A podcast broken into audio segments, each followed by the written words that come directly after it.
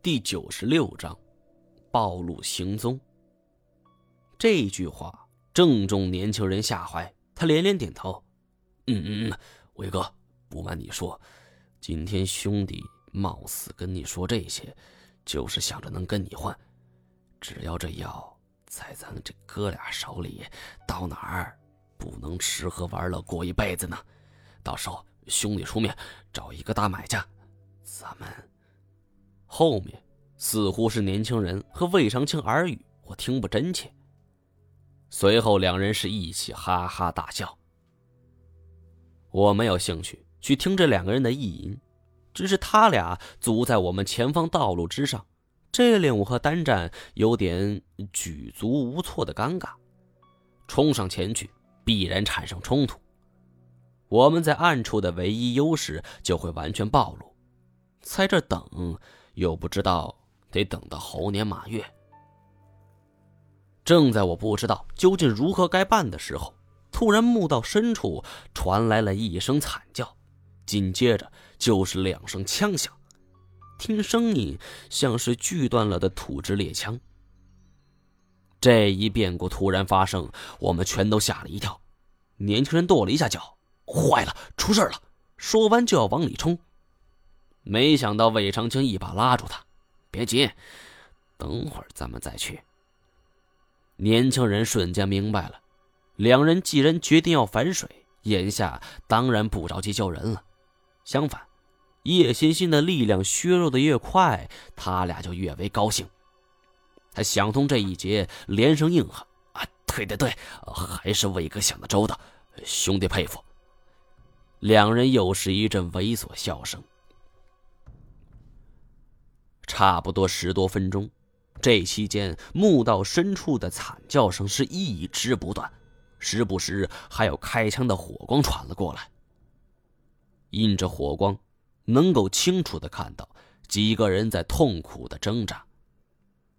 我不知道自己看的是否真切，这几个人似乎在捂着手指痛叫，只不过因为枪管发出的光太过短暂，不敢确定。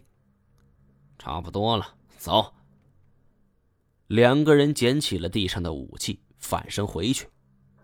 我看到这两个人手里各提着一杆猎枪，暗骂了一句：“哎，叶欣欣这婊子，妈的，给我留的装备里除了一把军刀和兵兵工铲，就没任何武器。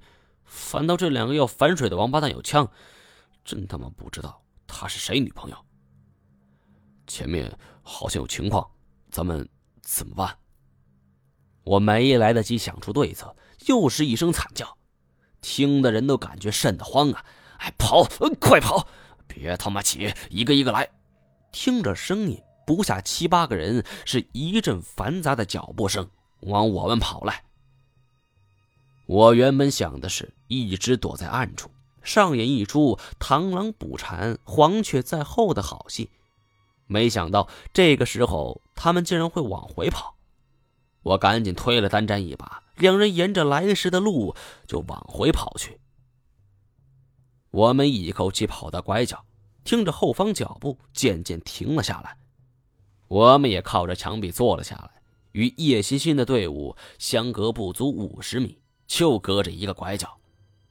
只听那边一个东北口音的人说。哎呀妈呀！你说这叫啥事儿啊？眼看都要得手了，呃，咋就中招了呢？他这问题一抛出来，并无人回答，反倒是得到了一片痛苦的哀嚎声。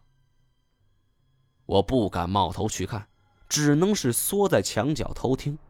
只听一个人问叶欣欣：“叶老板，这是什么东西？”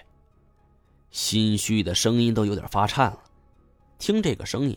这个人很年轻，似乎只有十七八岁。不知道，东西到手了吗？呃呃，在这儿呢，老板。一个人开始掏东西。一听说有东西，我再也按耐不住了，露出了半个头。一群人围在一起，有三四个人躺倒在地，正在哀嚎着。其余之人对这几个人是不管不问，都围在叶欣欣的面前。叶欣欣从手下之人手中接过一件东西，我一看，那是一只脚。不过，形如鹿角，有几分像是我们在海底交塔里所得的一只。不过，眼前叶欣欣手中捧着的鹿角不是青铜的，而是一只实打实的骨质角。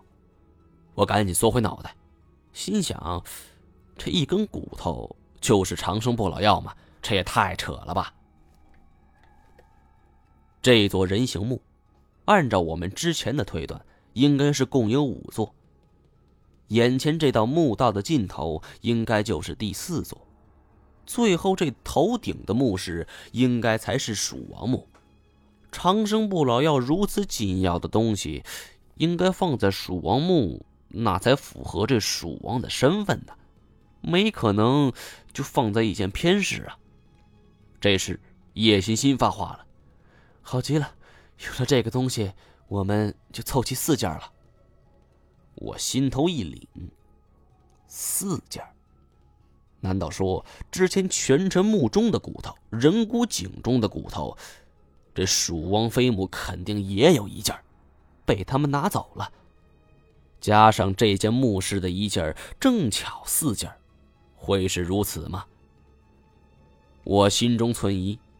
我曾亲自验证过，这的的确确就是骨头，只不过不知道是什么动物的。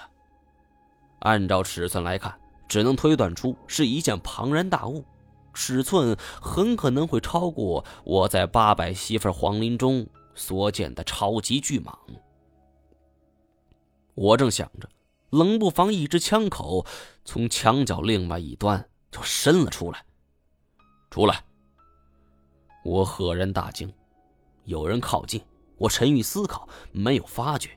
但是为什么连一向机敏的单战也没发觉呢？我不禁回头去看，却见单战已经沉睡了过去，一张脸变得铁青。我倒吸了一口凉气儿，这是怎么回事呢？中毒了？可是我们没接触过任何有毒食品呢，包括水，难道说被毒物偷袭了？我正纳闷呢。叶欣欣的人，但凡能动的，全都冲了过来。一见我们，都举起了枪，出来，快出来！好，好，好，各各位大哥，别开枪，我把我朋友扶起来。大概是知道叶欣欣留下的什么武器中没有有杀伤力的，他们没有劝我。我拉起单战，将他的胳膊架在我的肩膀之上，朝着叶欣欣走了过去。又听其中一个人说道：“哼，在听锁龙诀的听友们已经三四百集了，你们还没打五星好评的话，哼，我这猎枪可不是吃素的。感谢您的收听。”